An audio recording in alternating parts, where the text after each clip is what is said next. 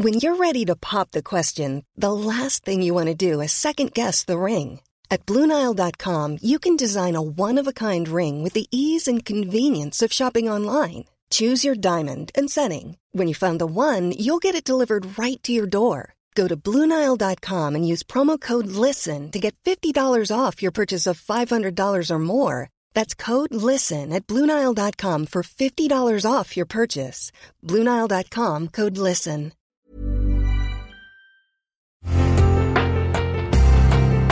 Una imagen vale más que mil palabras, y a veces con tan solo escuchar, viajamos al mundo infinito de la reflexión. Esta es la imagen del día con Adela Micha.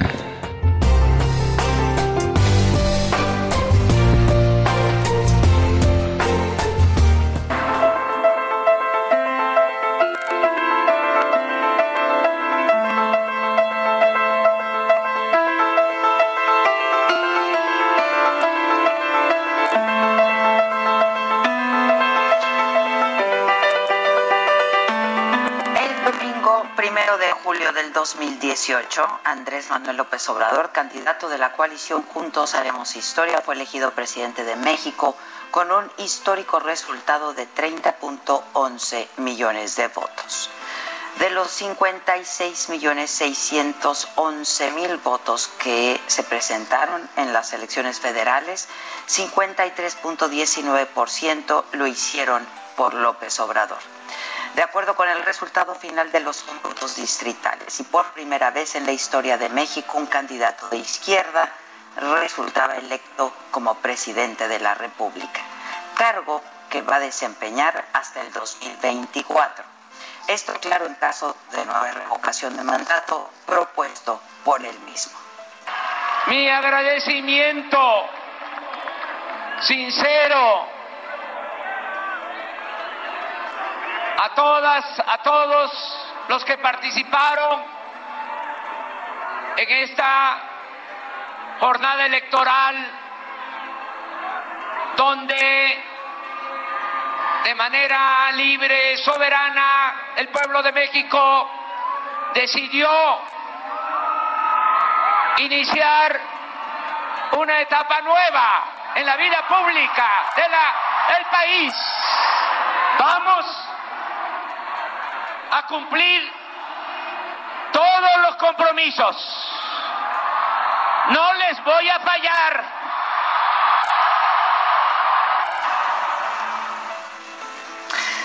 Y la tarde de ese domingo no hizo falta esperar los resultados oficiales porque luego de conocerse las encuestas de salida, sus dos rivales, José Antonio Mid, el candidato del PRI, y Ricardo Anaya, del Partido Acción Nacional, reconocieron su derrota y salieron a felicitar al ganador. Anaya, segundo lugar, obtuvo el 22.2% de los votos, Mide el 15.7%. López Obrador, candidato presidencial por tercera vez, llegó al cargo con el mayor respaldo del que se tenga registro.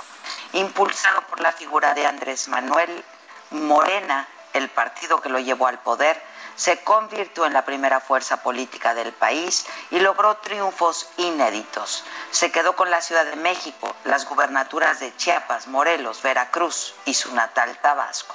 La coalición Todos por México no es la triunfadora en este proceso de sufragio ciudadano para la presidencia de la República. En este momento habrá de reconocer que de acuerdo a las tendencias fue Andrés Manuel López Obrador quien obtuvo la mayoría. Él tendrá la responsabilidad de conducir el Poder Ejecutivo y por el bien de México le deseo el mayor de los éxitos. Ninguna democracia funciona sin demócratas. Por eso, porque creo en la democracia, porque soy un demócrata, digo hoy ante las y los mexicanos que la información de los resultados con la que cuento me indica que la tendencia favorece a Andrés Manuel López Obrador. Como ya lo hice vía telefónica hace unos minutos que hablé con él, reconozco su triunfo, le expreso mi felicitación y le deseo el mayor de los éxitos por el bien de México.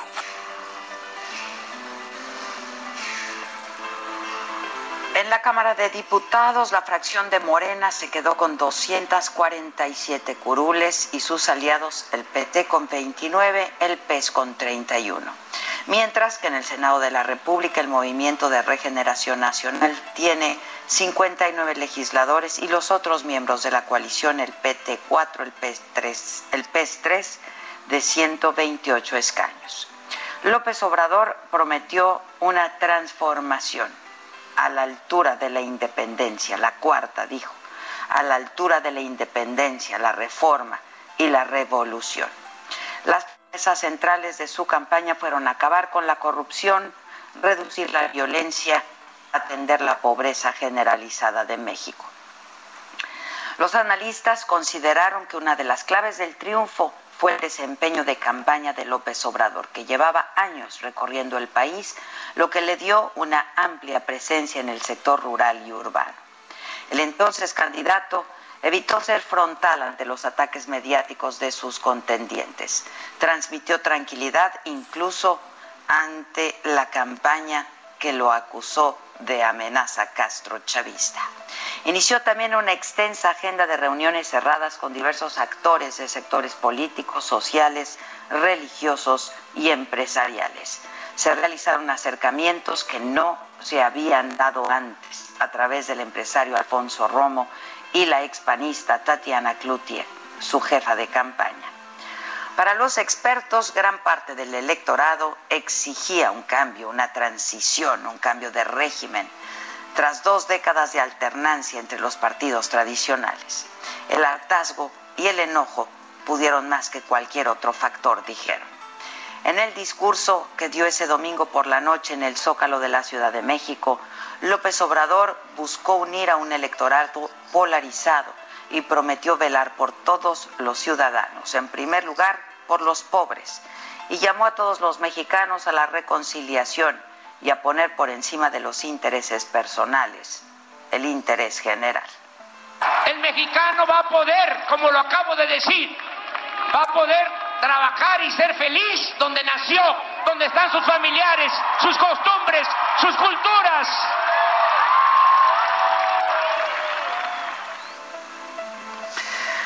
Un estudio de Dynamic Company, dos años de la cuarta transformación, indica que el presidente llega al 2020 con el 48.10% de aprobación, un desencanto de 7.85%. Detallan que esto no necesariamente refleja un rechazo a las políticas públicas impulsadas por el presidente López Obrador, pero sí manifiesta cierta desilusión y una expresión de esperanza de que todo vaya mejor. Aunque digan que todo ya cambió, muchos aún no lo notan.